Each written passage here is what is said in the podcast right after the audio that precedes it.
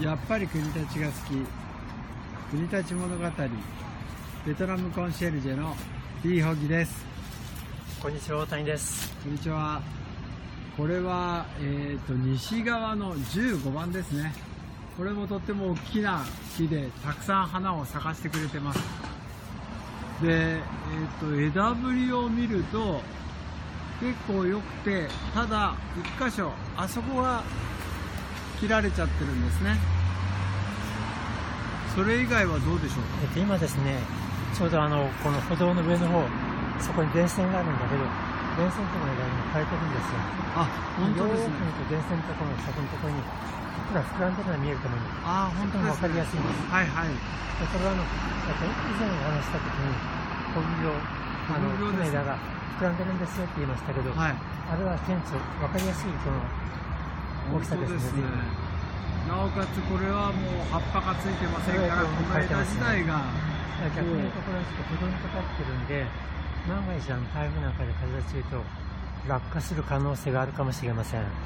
こちら側ももう枯れちゃってますね。イチョウの側の枝ですね。そうですね。あのちょうど今これ右の方と左の方にあります。けど左の方もこの葉っぱついてないんで分かるんだけど枝のところは膨らんでるんで分かりやすいですこの2本はちょっと残念ながら枯れてしまってますしあの向こう側1メートル角でも枯れてるんで、はい、ここには大きく1つ、2つ、3つ今、3つあります。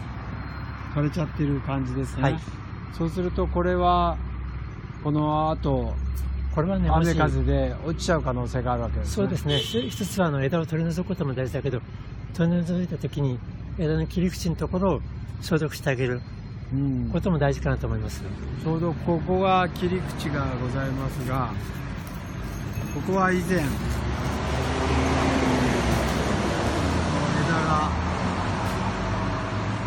処置されてるってことでよろしいんでしょうか、えっとあのえっと処置の仕方はですね、はい。えっと、残念ながらあまり良くなくてあ良くないんです、ね、もし切るんだったら途中からじゃなくてあの幹に沿って斜めに切った方があの傷口が広がりにくいですああそうなんですね。中途半端に切ってしまうとその幹のとこ全部変えてしまうんで、はい、そこから多分腐ってくると思います。どんどんどんどん進んでいっちゃうんですね、はい、で上手にですね切ると傷口があの人間のこの傷と同じようにかさぶたがこう塞がるように傷が、えっと、傷口を塞いでくれるんです。うん。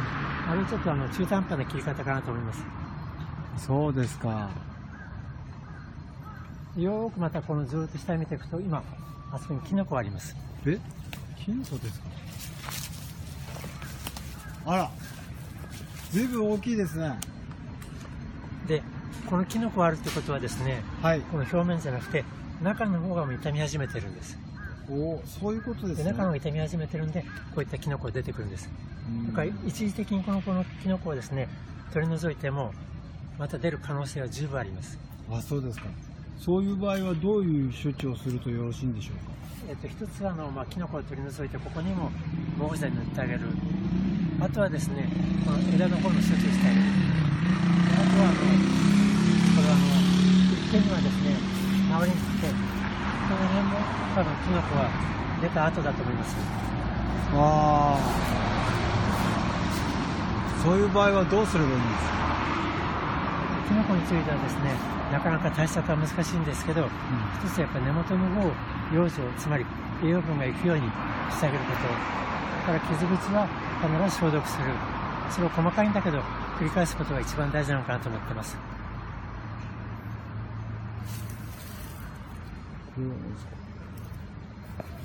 今ですね、この小自体に出てます。で、これはあの中の方がですね、いろんな変化、つまりあの病気になってきたんで、中の腐ってくる。そうすると腐ってきたところが、今度自分でも特にはけ口を戻していくんで、こういったこう出っ張りが出てきちゃいます。だから中の方が今、傷んでる証拠です。そうですか。じゃあこの子も少し手入れをしてあげなくちゃいけないですねただ多くの人はですね私を含めて桜は毎年春ならば咲くよと思ってるんです、うん、今まだこの葉っぱついてる状態だけど来年春を考えたらですね本当は傷口を早く処置していくから痛み始めたらどうやったら大事にできるんだろう考えてることも必要かなと思ってますわかりましたこれからもいろいろとございますが今後ともよろしくお願いいたします。はい、こちらこそよろしくお願いします。ありがとうございます。